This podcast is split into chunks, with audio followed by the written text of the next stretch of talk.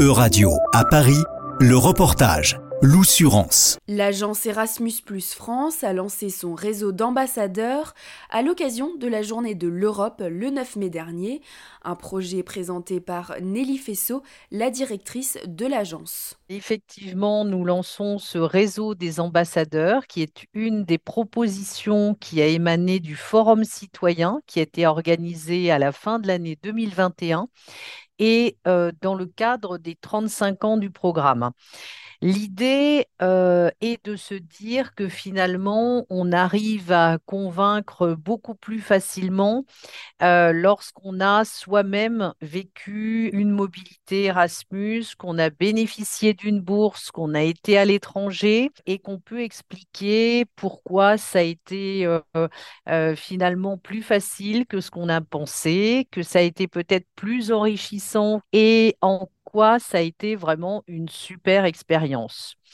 Et selon nous, rien de tel que euh, de parler d'égal à égal, qu'un étudiant puisse parler à un autre étudiant, qu'un apprenti puisse parler à un apprenti, qu'un adulte qui a bénéficié d'une formation professionnelle puisse aussi parler à un autre adulte qui a bénéficié d'une formation professionnelle. Et ça permet comme ça aussi de casser les idées reçues sur le programme et peut-être d'être beaucoup plus euh, direct. L'objectif est de recruter une cinquantaine d'ambassadeurs provenant de secteurs différents. Les quatre premiers ont déjà été nommés. Parmi eux, on retrouve Rémi Moura, 30 ans, boulanger-pâtissier.